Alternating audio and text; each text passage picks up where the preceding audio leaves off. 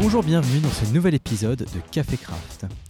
Aujourd'hui, on va s'intéresser aux entreprises libérées et plus précisément dans les entreprises libérées, j'ai vu un truc qui s'appelle l'holacratie. Alors c'est quoi l'holacratie? C'est une mode de fonctionnement? C'est ça Qu'est-ce que ça apporte? Pourquoi est-ce qu'on s'y intéresserait? Aujourd'hui, nous accueillons Jean-Michel God qui est là pour répondre à nos questions. Bonjour Jean-Michel. Bonjour Thomas. Est-ce que tu peux te présenter rapidement? Donc, je m'appelle Jean-Michel God. Mon métier, c'est d'organiser des entreprises euh, façon un peu innovante, entre guillemets sans chef et sans manager, bien que plus je travaille sur le sujet, plus je m'aperçois que finalement, je redonne sa fonction presque essentielle au manager. Euh, moi, je suis spécialiste de l'holacratie, donc mon métier, c'est d'accompagner les entreprises qui veulent adopter l'holacratie. Du coup, c'est quoi l'holacratie, euh, Jean-Michel? Alors, l'holacratie, c'est une pratique d'organisation. Donc, c'est avant tout une pratique, il n'y a pas de théorie, c'est vraiment une façon de faire dans les organisations qui permet de clarifier le fonctionnement de l'organisation et de mettre de la clarté sur tout ce qui est un peu flou dans une organisation. Si tu veux, dans une organisation traditionnelle, il y a des règles implicites qui sont à l'œuvre, il y a des usages, il y a des habitudes qui sont souvent pas exprimées, qui sont formulées nulle part. comme, comme quoi, par exemple? Un- un- quelque chose de très très puissant dans les organisations classiques, c'est si j'ai une idée, il faut que je demande à mon chef l'autorisation de le faire. Hmm. C'est-à-dire tout ce qui n'est pas explicitement autorisé est, implicitement interdit. Un des renversements qui se passe avec l'holacratie, c'est que tout ce qui n'est pas explicitement interdit est autorisé. C'est-à-dire si quelqu'un a envie de faire quelque chose, il le fait et on voit ce qui se passe après. Mais il n'a pas d'autorisation à demander dans la mesure où ce qu'il a envie de faire est dans son espace d'autorité et d'initiative. C'est-à-dire on met en place les gens dans une situation où ils sont en sécurité et en même temps dans laquelle ils peuvent prendre toutes les initiatives qui leur paraissent pertinentes par rapport à la mission qu'ils ont à remplir. Ok. Et alors, du coup, en pratique, ça marche comment?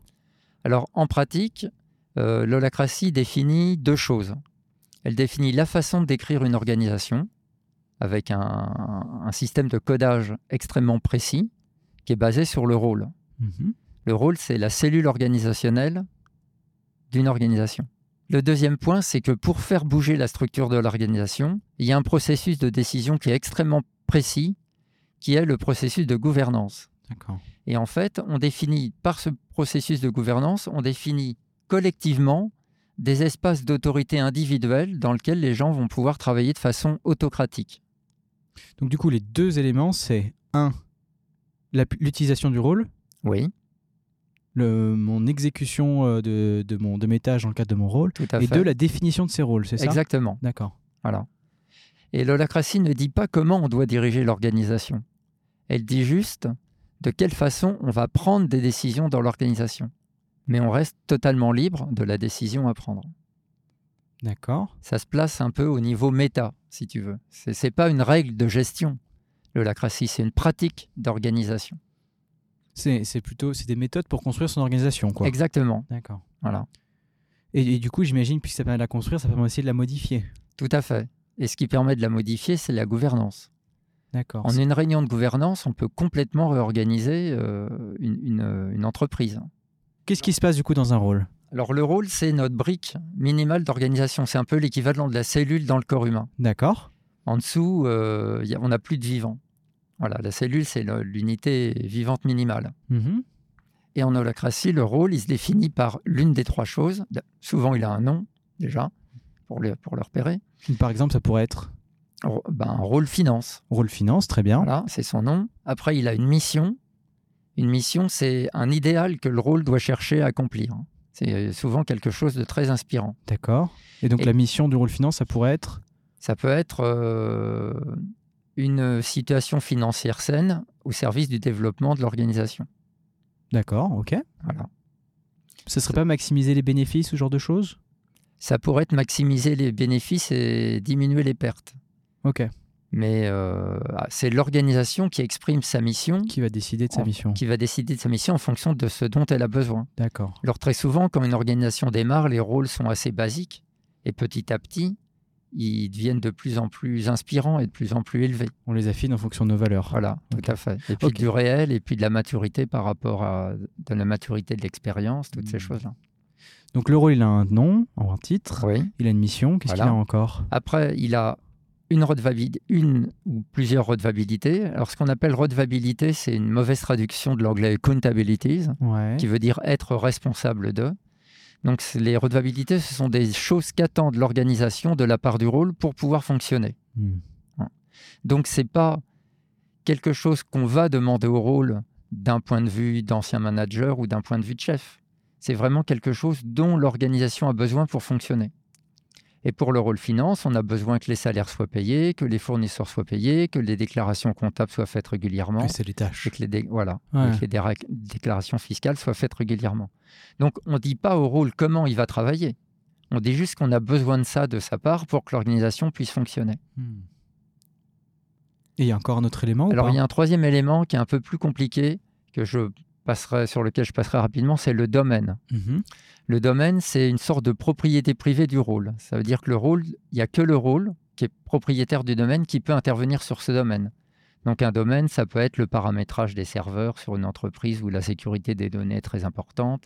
Ça peut être... euh, La carte bleue de l'entreprise, peut-être, pour le finance? Alors, c'est une question intéressante parce que moi, j'ai un client qui a donné des cartes bleues à la moitié de son personnel Ah. avec contrôle des dépenses a posteriori. D'accord. Mais il y a certaines entreprises sur lesquelles la carte bleue ou le chéquier est un domaine, et puis d'autres sur lesquelles ça ne l'est pas. L'outil de contrôle des dépenses, alors? Ça serait plutôt euh, la signature qu'engage contractuellement l'organisation. Ça D'accord, peut être ok. du domaine d'un certain rôle qui serait le rôle signature. Ouais, d'accord. Voilà. On peut cumuler plusieurs rôles?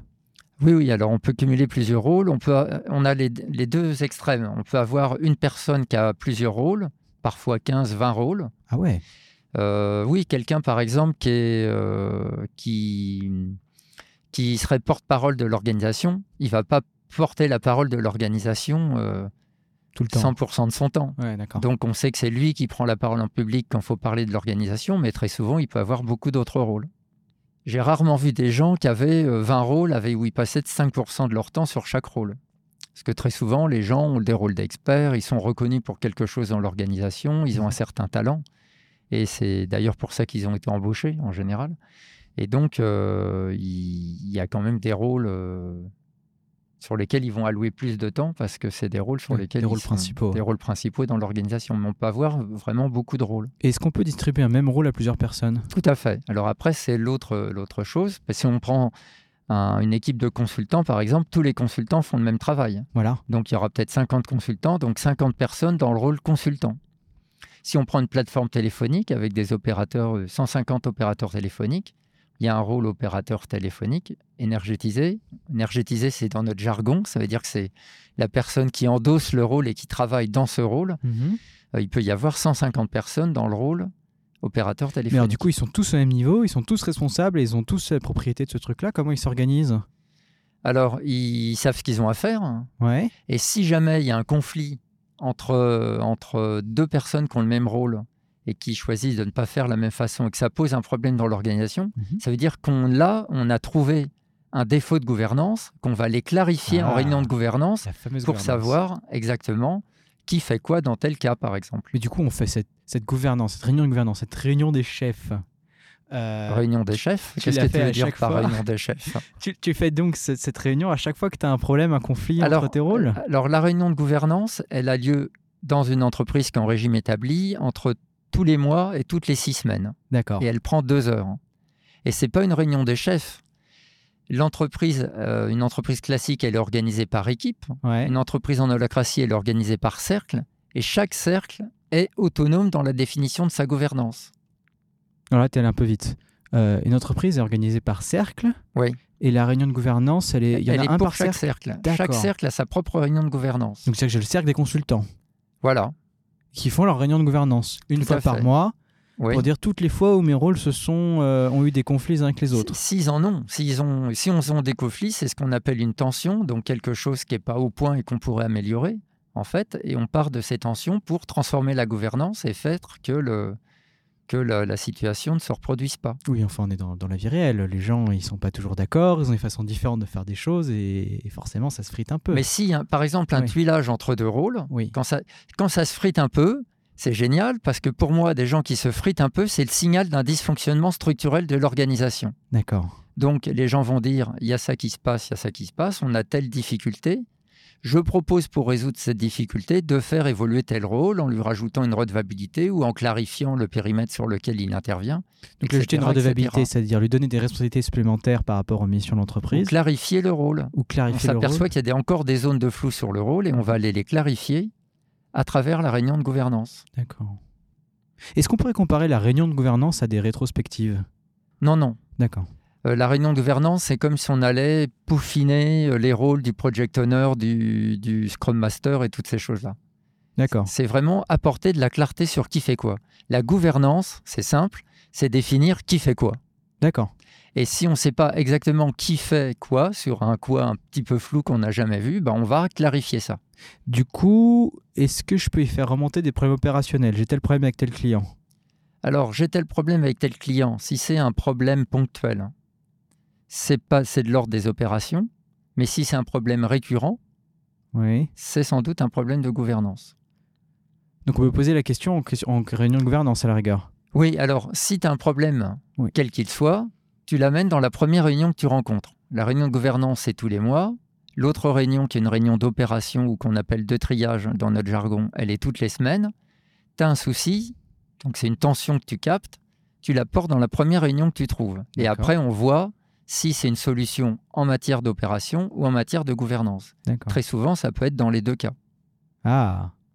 Et, et donc il se passe quoi dans la réunion de triage du coup? Alors, dans la réunion de triage, c'est une réunion de synchronisation où on prépare le travail. Euh, cette réunion, elle est très inspirée d'une d'un- d'une méthode d'organisation individuelle qui s'appelle la GTD, Getting Things Done. Mhm. C'est une- c'est quelque chose qui a été développé par David Allen il y a près de 30 ans et qui est à ce jour l'une des meilleures euh, méthodes d'organisation individuelle. Elle permet de reprendre à la fois de la perspective sur tout ce qu'on a à faire et en même temps de reprendre le contrôle sur les tâches au quotidien qui nous mettent le nez dans le guidon. D'accord. Donc cette réunion de GTD, elle a un peu son équivalent en holacratie. C'est ce qu'on appelle la réunion de triage, où on va, euh, à partir d'une tension, l'aiguiller vers le bon endroit pour la résoudre. Donc euh, je suis dans mon cercle de 50 consultants. On fait notre réunion hebdomadaire de triage. Donc il y a les 50 consultants qui viennent dans cette en réunion. fait, il n'y en a pas 50 parce qu'il y en aura 10 ou 12 qui représenteront les, ceux qui ne sont pas là. On ne va pas faire une réunion à 50. Ah d'accord. En pratique, on fera une réunion à 10, 12, 14, peut-être 20. C'est un grand maximum. D'accord. Donc les 12 pers- la douzaine de personnes intéressées Oui. et porteurs se motivent pour venir à cette réunion. Voilà. Et ils, portent les, ils apportent les tensions de ceux qui ne sont pas dans la réunion. Ça peut être aussi une réunion tournante où viennent à la réunion ceux qui ont des tensions à régler. et- Bien sûr. Voilà. Et donc là, ce qu'on essaie, c'est pas forcément de réduire directement le problème, mais de trouver des porteurs de résolution de problème. Alors, le- on peut faire cinq choses en réunion de gouvernance. On peut demander une information à- triage. en, réunion, en réunion de triage. oui. Oui. On peut demander une information à quelqu'un qui est là. On peut partager une information. On peut demander à quelqu'un dans un rôle de prendre une action. Mhm. Par exemple, dire au rôle finance qu'il y a un fournisseur qui a rappelé, sa facture n'a pas encore été payée, on lui demande de payer la facture, par exemple. Mais comme c'est au rôle finance de payer les factures, ce qu'on a vu tout à l'heure, il le fait. Et puis là, on peut aussi mettre en place un projet. Mettre en place un projet, c'est un objectif qu'on veut atteindre, mais pour atteindre ces objectifs, il y aura plusieurs actions à faire. Donc un objectif, c'est par exemple euh, notre, euh, notre flux de règlement des fournisseurs est au point D'accord. où est où on fonctionne mieux, où est plus efficace, où euh, nous n'avons plus de retard de paiement de plus de 60 jours. enfin, Ah oui, c'est la situation cible qu'on oui, idéalise. c'est la fait. situation cible qu'on idéalise. C'est un objectif, on peut le mesurer. Ok. On peut se poser la question est-ce qu'il est atteint, oui ou non? D'accord. S'il n'est pas atteint, ça veut dire qu'il y a encore du travail à faire, donc encore des actions à prendre. Ok. Voilà. Et la dernière chose en réunion d'opération, c'est se dire ça serait bien qu'on ait une activité régulière autour de cette chose. Et donc, c'est un sujet qu'on va aller porter en gouvernance. Créer des rituels? Ce ne sont pas des rituels, parce qu'un rituel, pour moi, c'est un process. D'accord. C'est créer une activité régulière. Une, redeva- une redevabilité, c'est une activité régulière dont a besoin l'organisation. D'accord. Voilà. Donc trier, euh, trier le papier euh, sur le bureau, c'est une activité régulière, par exemple? Voilà. Ok.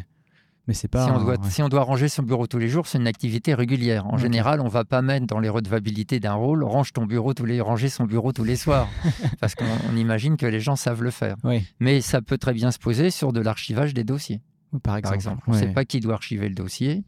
On peut très bien avoir un- une, une, une redevabilité, donc un attendu du rôle qui est euh, d'archiver ces dossiers Oui. régulièrement. Si on prend le rôle finance, trier les notes de frais qui viennent d'arriver, ce genre de choses. hein, ça. Voilà, des choses comme ça. Ouais. Ok, donc ça, c'est la réunion de triage toutes les semaines. Voilà. Et donc, il faut voir la réunion de triage un peu comme une salle d'urgence à l'hôpital où il y a plein de choses qui arrivent et on les oriente vers les espaces qui vont bien. Hmm. Donc, en, en réunion de triage, on a deux minutes pour traiter un sujet. C'est des réunions, on peut traiter 20, C'est du vrai euh, GTD. 25 sujets à l'heure, quoi, dans une heure. D'accord. Et donc, euh, on a deux minutes. Et dans ces deux minutes, la personne doit dire alors, il y a toutes les ressources qui sont là. Moi, j'ai besoin de soi. Donc, il demande son action, il met en place son projet. Et il peut aussi, euh, il peut aussi très bien dire alors là, pour mettre en place ce projet, je vais créer un groupe projet avec tel rôle, tel rôle, tel rôle. Et notre prochaine action, c'est se réunir à tel endroit, à telle heure. Et là, il en informe les autres, c'est ça? Et là, il en informe les autres. Et la décision qu'il prendra en réunion de triage, c'est de créer le projet et de mettre en place la réunion. Et on ne va pas tenir la réunion dans la réunion de triage.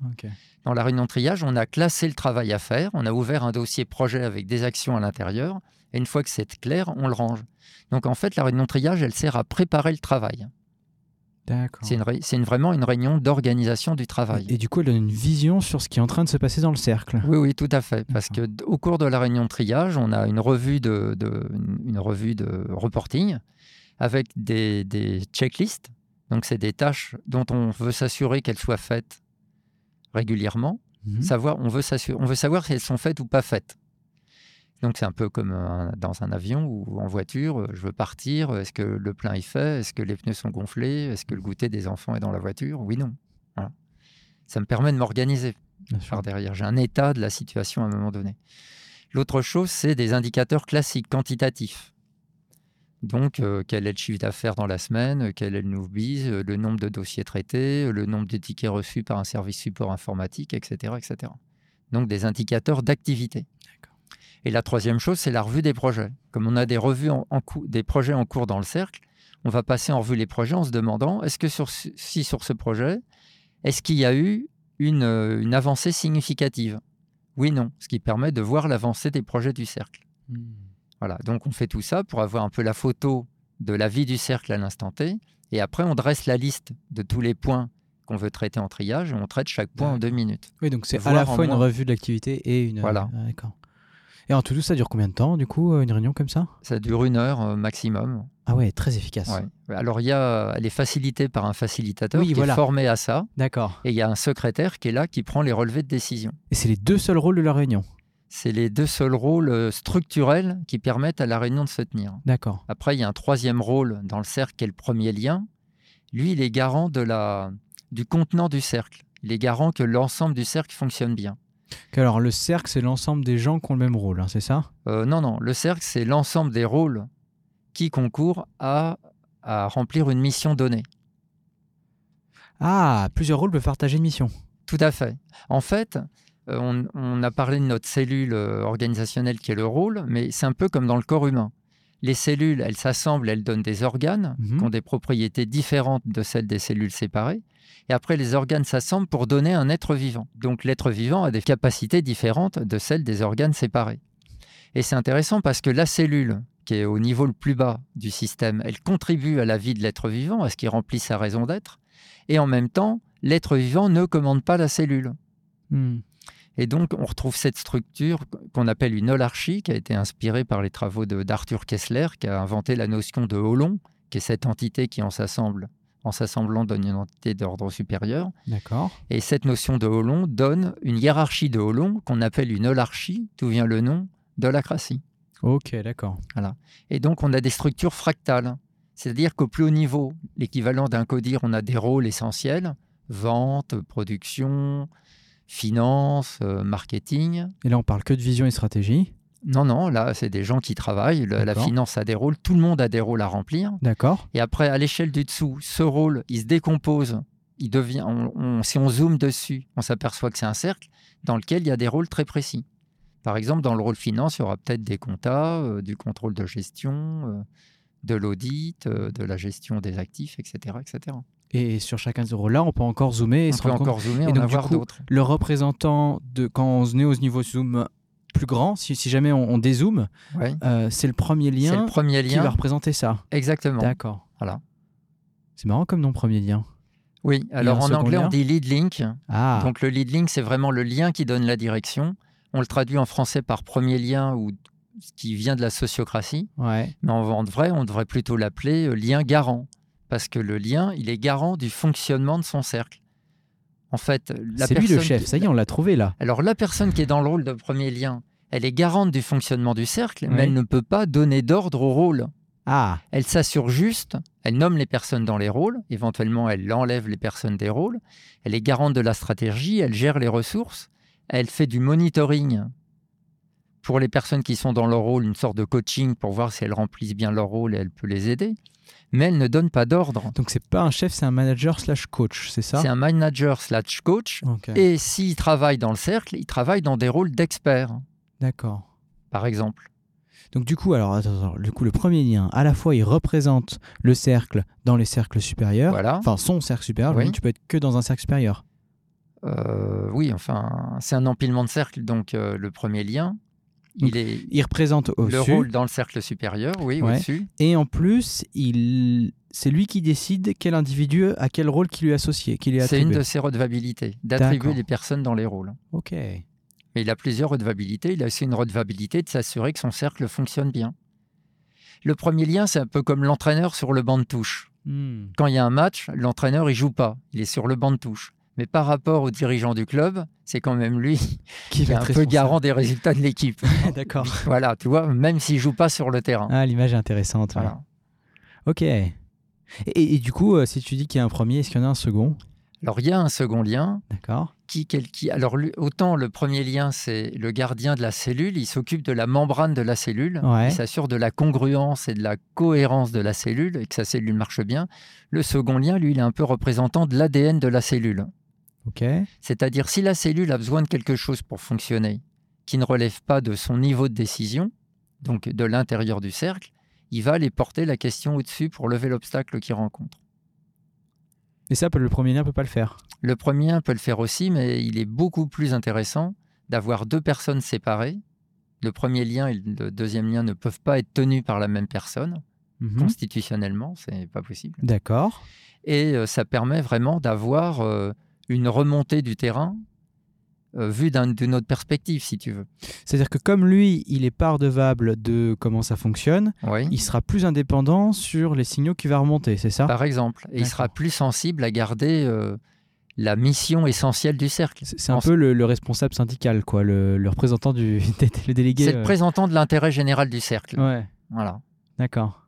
Et- Mais c'est, il a vraiment, il y a vraiment cette notion de, de représentation. En plus, il est élu par une élection sans candidat. Donc, c'est une personne qui incarne vraiment le collectif du cercle. Ah, J'ai pas compris. Il est élu par une élection sans candidat, ça veut dire quoi? Alors, on a un processus d'élection euh, très amusant en holacratie qui s'appelle l'élection sans candidat, Oui, qui est un, qui est un, une- un processus d'élection qui s'inspire de la sociocratie, donc D'accord. qui est quelque chose qui existe depuis les années 50, qui est lui-même euh, inspiré d'une culture euh, quaker, je crois.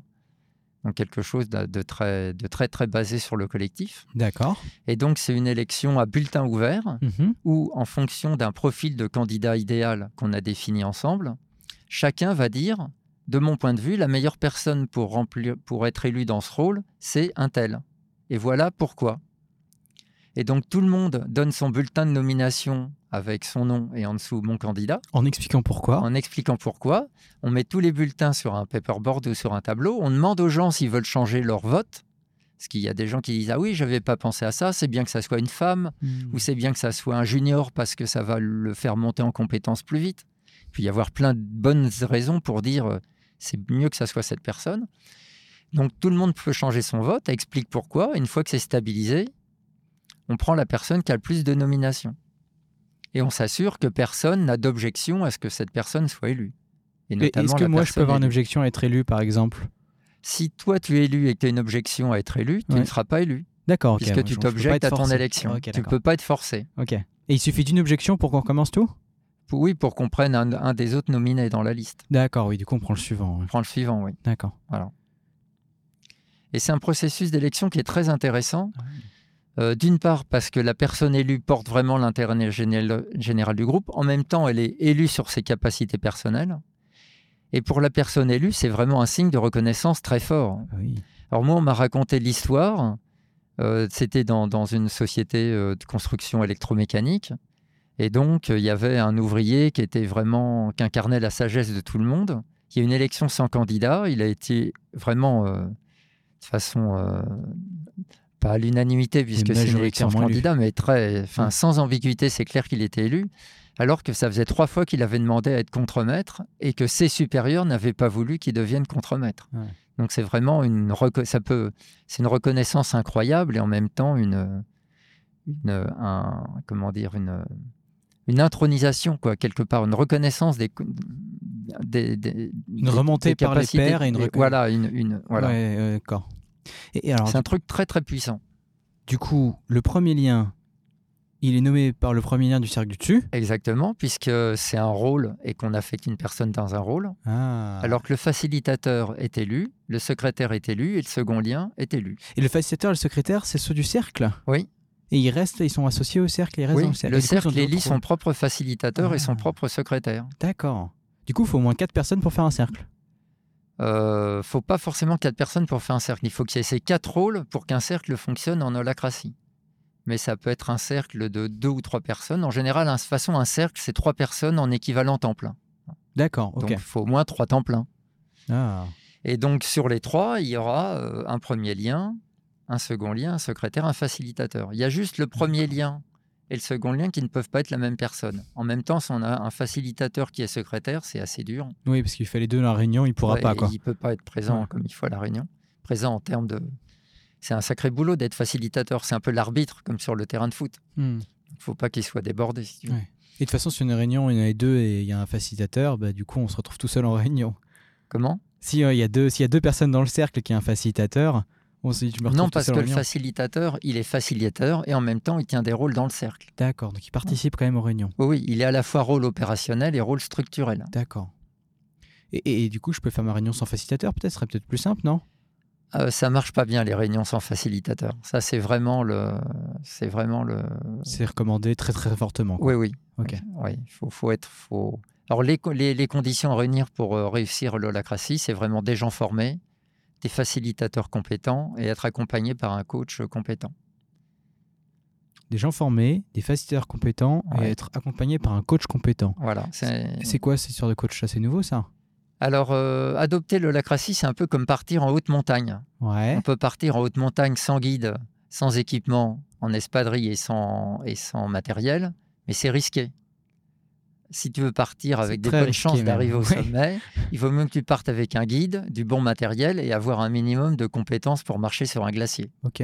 Voilà. Et, le coach là là-dedans, il est où? Et le coach, c'est le guide. D'accord. Le coach en alacratie, c'est un métier très particulier. Ça n'a rien à voir avec le coaching de dirigeant ou le, ou le coaching sportif. Le coach en holacratie, lui, son métier, c'est que l'holacratie qui est mise en place dans une organisation marche et soit durable, soit reproductible et pérenne. C'est sa mission en fait. Ça, c'est sa mission. La mission du coach, c'est euh, une holacratie pérenne avec tout le monde qui est monté à bord et tout le monde est content. Mais c'est un interne du coup? Alors, c'est des gens de l'extérieur. D'accord. Au départ, ce sont des gens de l'extérieur. L'entreprise apprend l'holacratie. Donc, c'est un coach extérieur qui vient. Et puis, au bout de 5 à 6 mois, il y a des gens qui ont commencé à être formés. Et souvent, il y a quelqu'un qui a envie d'être coach et qui est reconnu pour être coach, qui devient coach et qui continuera la vie de l'holacratie dans l'organisation. D'accord. Si on prend le cas d'Engie, par exemple, Engie, on a commencé à travailler en, janvier sur sept cercles en parallèle. Janvier 2017, du coup? C'était en janvier 2016, Engie. En janvier 2016, d'accord. Donc sur un, périmètre, euh, un pilote de 70 personnes, il y avait sept cercles. Et donc, il y avait, euh, nous, en tant que coach, on était deux coachs, euh, on facilitait les réunions au début. Et puis on... Deux coachs pour combien, tu dis? Deux coachs pour 70 personnes. D'accord, donc c'est pas non plus très intensif en termes de prestataires. D'accord. Euh, c'est assez, assez, intensif. On, on est, ça correspondait à quatre jours chez le client.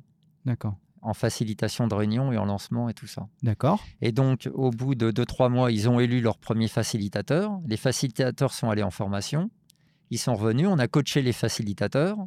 Après, les facilitateurs sont allés se former en coach. Il y, a deux, il y a deux étages de formation, un étage facilitateur, un étage coach. On a un peu coaché les coachs au démarrage. Puis après, ils sont partis tout seuls. Ils ont même coaché leur propre facilitateur. Et ils ont grandi, et ils ont grandi. Et ce, pilote qui était à 70 ou 100 personnes en, septembre, maintenant, il fait 450 personnes. Ils sont passés de 100 à 450 tout seuls. Et alors, 450 à quelle date? 450 là maintenant. euh, Donc on en février dire, euh, 2018. En décembre 2017, oui. C'était décembre 2017. Ouais. Et ça n'a pas explosé en route. Non, non, ça n'a pas explosé en route, ça ils se tient sont la pas route. étripés, ils n'ont Non, pas eu, euh, ils ont pas eu comme Zappos euh, des licenciements massifs, enfin des kits, des. des- Alors, il y a, il y a- il y a un malentendu à lever sur Zappos, hein, donc on pourra peut-être le lever après. Bah, si, vas-y, vas-y, fais-le tout de suite. Parce que du coup, Zappos, alors pour, pour Alors Zappos, donc Voilà. Zappos, euh, c'est c'est une société qui était sous le feu des médias et on a entendu euh, tout et n'importe quoi sur ce qui se passait chez Zappos pour plusieurs raisons. D'une part, Alors Zap- qu'est-ce qu'ils ont fait déjà? Alors Zappos, ils ont décidé d'adopter l'holacratie. Ils ont dû commencer en décembre 2014, C'était avant que ce soit cool. je crois. Ouais. Euh, et donc, il y a eu, comme comme c'est une boîte qui, est- qui est, qui est vraiment dans le feu des médias et qui a une culture interne incroyable, dès que, dès que Zappos fait un truc, euh, tout le monde regarde. quoi. Donc, ils ont commencé à adopter l'holacratie. Et puis, ils se sont aperçus qu'à un moment, fallait aller plus vite dans l'adoption de l'holacratie parce que ce qui est difficile à gérer, c'est une partie de l'entreprise en holacratie et une autre partie qui n'y est pas. Hmm. Il faut vraiment faire monter tout le monde dans le bateau le plus vite possible. Alors, je contextualise encore un petit peu plus. Euh, Ouais. Zappos, c'est la boîte qui a, qui a- qui- dont le CEO a publié Delivering Happiness ou l'entreprise du bonheur en français. Tout à fait. Euh, Tony Tsier, je crois. Ouais. Euh, et donc, ils font des chaussures. Donc, c'est Ils Zalando. vendent des chaussures et des Voilà. vêtements par correspondance. Par correspondance, c'est Zalando, quoi. Voilà. Donc, ils ont des gens au téléphone, ils ont des gens qui font de l'inventaire, et ils ont des gens qui font des, des photos et qui remplissent des catalogues. Voilà. Donc, je C'est ça. Et c'est un truc qu'il faut savoir chez Zappos, c'est que les, les opérateurs téléphoniques, justement, n'ont pas de contrainte de vente. C'est-à-dire quelqu'un peut passer 8 heures au téléphone avec un client qui n'achètera rien, c'est pas grave, parce que ce qui compte pour Zappos, c'est la qualité du lien établi avec ses clients. Déjà, c'est très particulier. Hmm. Ce qu'il faut savoir aussi, c'est que quand on rentre chez Zappos, il y a une liste de 10 valeurs auxquelles il faut adhérer complètement. Et à l'issue de la période d'essai, on a une offre pour partir. Oui, euh, 2500 dollars, je crois, quelque chose comme oui, ça. ou ouais. 2000 dollars à peu près. Et donc, les gens qui restent, ils ont vraiment envie de rester, puisque sans ça, ils, ils auraient saisi l'opportunité de on nous partir avec paye 2000 pour dollars. ne pas accepter le CDI, quoi. Oui, c'est à peu près Ouais. ça. ouais. pour, pour vraiment pas être chez Zappos par facilité. quoi. Ok, donc reprenons. Donc, ils ont eu des difficultés avec une mise en place progressive de l'holacratie. Oui, des difficultés normales, hein, des difficultés euh, quand on regarde euh, le, enfin, le travail qu'est une, une adoption de l'holacratie, c'est des difficultés normales. Et donc, ils ont voulu accélérer. Et donc, à ce moment-là, Zappos a fait une offre. Euh, parce qu'en même temps, l'holacratie remet beaucoup en cause les gens. Il y a des managers qui ne veulent pas perdre leur statut de manager, même s'ils peuvent avoir un travail plus intéressant en holacratie, parce qu'ils retrouveront des éléments de talent, des choses comme ça. Il y en a d'autres qui sont attachés à leur statut et qui ne veulent pas changer, qui préfèrent sortir d'entreprise et avoir un statut classique, peut-être plus clinquant, mais pas être en holacratie. C'est une motivation comme une autre, il faut respecter, quoi. Voilà. Hmm. Et donc, Zappos, pour euh, accélérer le transfert, a proposé une offre de départ. Et donc, mais il y a des gens qui ont titré euh, Adopte l'holacratie ou part, quoi. Mais en fait, c'était pas ça l'idée. L'offre de départ, elle a tout le temps été là chez Zappos. Il se trouve qu'elle a été euh, activée une deuxième fois avec ce, ce choix autour de l'holacratie. Ah. Mais donc déjà, il y a, y eu- y y a- pas mal de malentendus. Donc quand on dit qu'il y a euh, 14% des gens qui sont partis, ils sont pas tous partis en rejet de l'holacratie. Il y en a qui sont partis, qui se sont dit, tiens, ben là, euh, j'ai une offre de départ, elle est intéressante, j'ai envie de monter ma pizzeria. Euh, Il y a quelqu'un qui me donne de l'argent, je vais pouvoir démarrer ma boîte, j'y vais, quoi. Mais c'est- c'est comme les plans de départ euh, sociaux, ça. Dans les plans de départ, on sait très bien, hein, c'est les meilleurs qui partent. Alors justement,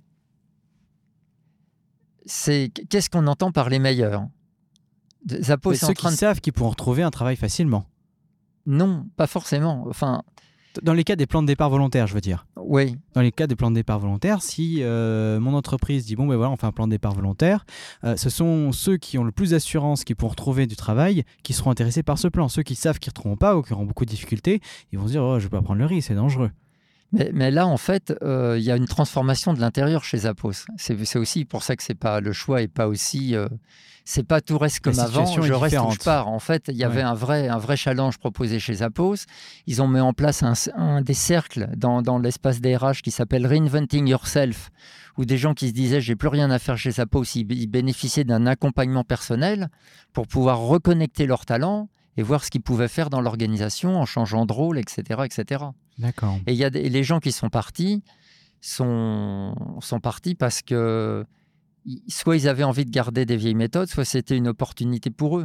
Mais c'est pas euh, c'est- une erreur de, de dire holacratie égale car- 14% de départ. Quoi. Ce n'est pas un plan de licenciement ou euh, Oui, c'est marche ou ça, oui. crève. Oui, D'accord. pas du tout. Ok. Il y, y a des gens qui l'ont interprété comme ça. Il y a même eu un fake euh, sur, euh, sur Atlantico qui a fait beaucoup de mal. Moi, j'ai eu six coups de fil la même semaine. C'était pendant les périodes de Noël. Il y avait un crash de voiture. On vous montrait des accidents de voiture. On disait euh, crash de l'holacratie chez Zappos. Ce qui est de l'intox, en fait. D'accord. Voilà. Donc, olé. Donc là, l'intoxication- l'intox a été euh, Voilà. corrigé. Il y a Euh, ça. Alors, ils sont combien, Zappos, encore aujourd'hui? 1500. 1500. Donc, Ouais. ils sont en holacratie à 1500 personnes. Ouais, Et. NJ, ouais. si on pouvait revenir vite fait sur NJ, 450. Alors 450 dans une filiale d'Engie qui s'appelle GEM qui, qui fait 1500 personnes, sachant qu'Engie c'est 150 000 personnes. C'est des gens différents qui viennent de partout? Oui, puis chez Engie c'est des gens qui viennent de, de l'informatique. Enfin, il y a, y a pas. Ils ont démarré dans la Software Factory. Il y a tous les profils dans la Software Factory. Donc, c'est c'est pas juste un groupe euh, socioculturel particulier, Non, non, euh, non, particulièrement non. prédisposé à. Non, non, vraiment. euh, moi, été touché par la, la diversité des gens qu'il y a chez Engie. C'est vraiment impressionnant. D'accord. Et tout ce monde-là, on a la crasse. Quand on voit ce qui se passe dans une réunion de triage, évidemment, quand on est dans la réunion du cercle général, donc qui est l'ancien CODIR, c'est un profil très particulier. Mais quand on est dans le cercle des développeurs, qui sont des gens qui font du composant, qui va servir dans une appli, qui va servir dans une grande architecture, qui va servir dans tout ça, c'est des gens, c'est les, les ouvriers du digital, quoi. Exactement. Très intéressant. Qui ont du coup le contrôle et l'autonomie sur leur outil de travail? Sur leur façon de s'organiser. Euh, du coup, euh, NG, ils ont vu quels avantages à passer en holacratie et, moi, quels avantages j'aurais à le faire? Alors, euh, les, les avantages qu'on a à adopter holacratie. La première chose, c'est la clarté. Et vraiment, on a de la clarté, de la clarté, encore de la clarté. Je me plais à répéter le mot, mais c'est vraiment, plus ça va, plus on sait comment marche l'organisation. En fait, une organisation classique, il y a beaucoup de choses implicites qui sont pas dites, qui sont des usages, qui sont des choses comme ça.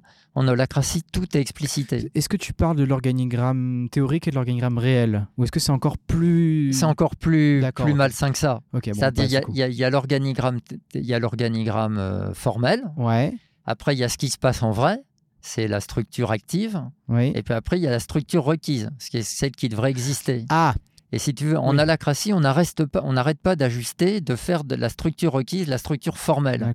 On n'arrête pas ça. Donc il y a ça.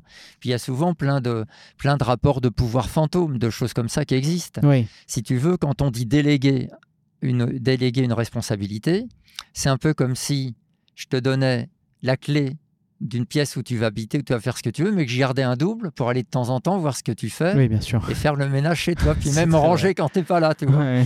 Alors qu'en holacratie, quand tu distribues l'autorité, tu donnes l'original de la clé et personne n'a de double. Ah, Tu vois? très bien. Et donc, il y a plein de rapports. euh, euh, Plus sains.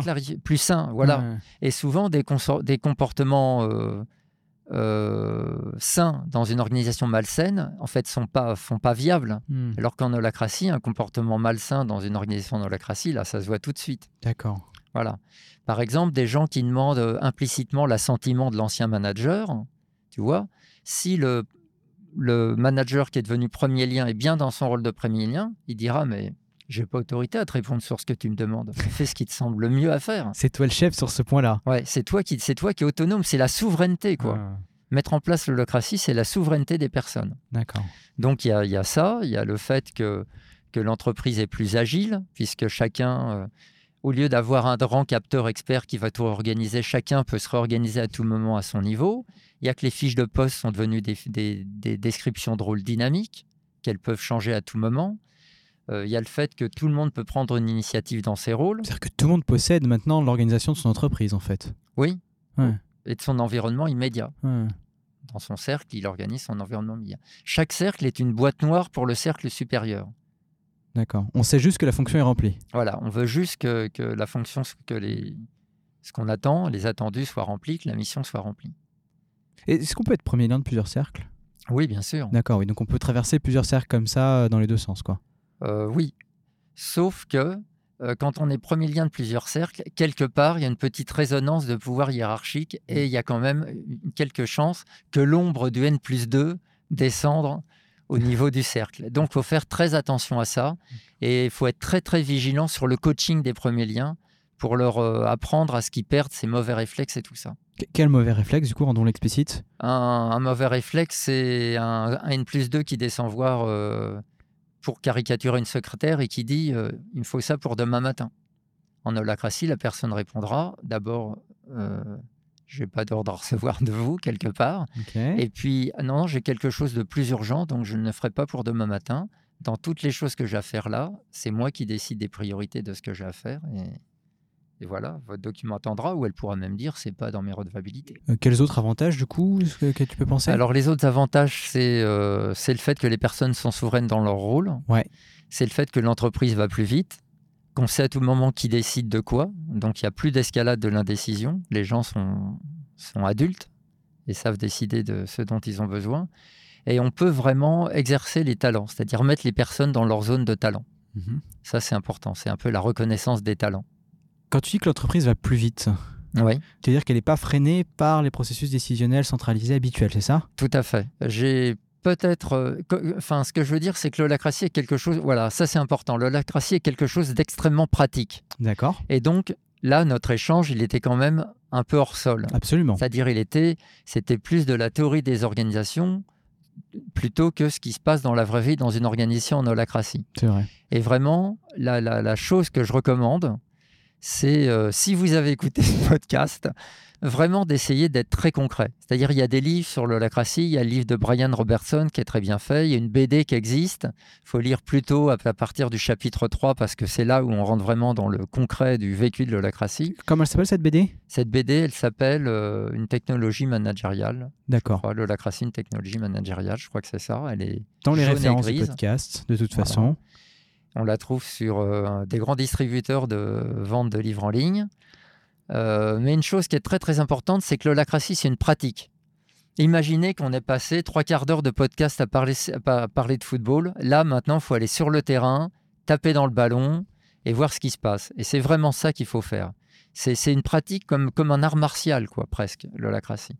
Donc, il faut, vraiment, euh, faut vraiment y aller, trouver des terrains de jeu, essayer, suivre des stages. Il y a des matinées découvertes régulières, il y a des choses comme ça. Comment je peux me renseigner? Où est-ce que je peux trouver ces matinées découvertes? Alors, euh, il y a plusieurs personnes qui en font. Euh, les miennes sont sur le site euh, d'Inexcel 6. Donc, c'est euh, www.inxl.fr. Ok, encore une fois référence du podcast, mais c'est bien de le dire. Et donc, sur le, sur le calendrier des événements, il y a les journées en holacratie. Très bien. Et il y a pas mal d'informations d'holacratie sur mon site euh, personnel. Et Il faut réserver pour tes journées ou pas? Euh, oui, il faut s'inscrire en ligne. D'accord, il y a une inscription Voilà. en ligne, très bien. Alors, si jamais il y a des gens qui sont intéressés à faire ça à plusieurs au sein d'une même organisation, par curiosité, ça peut aussi se faire en intra. Il suffit de réunir 6 personnes ou 8 personnes motivées, de trouver une salle et on passe 4 heures à faire de l'holacratie. En une- pratique, dans un jeu En pratique, dans un jeu qui s'appelle le Grand Budapest Hotel, où les gens tiennent des rôles et c'est un hôtel où il y a plein de problèmes évidemment. Hmm, Et ils s'amusent à résoudre les rôles en holacratie et là c'est un vrai, un vrai travail d'équipe. D'accord. Très intéressant. Et ton site, tu disais? Et mon site, donc c'est www.holacracyinsider.com. Alors, holacracy, H-O-L-A-C-R-A-C-Y, et tout attaché derrière, insider, Super. Voilà. Ça sera aussi dans les références de toute façon pour ceux qui peuvent cliquer. Pour ma part, donc, euh, merci Jean-Michel pour, euh, pour cette super interview. Euh, pour ma part, c'est Thomas Wickham. Vous pouvez retrouver notre podcast à nous sur www.café-craft.fr pour voir les autres épisodes. Comme d'habitude, un petit like, un petit partage, une petite revue sur iTunes, c'est toujours bienvenu. On cherche à améliorer la taille de notre auditoire. Et je vous retrouve la semaine prochaine pour un nouveau sujet. A bientôt les amis, restez curieux.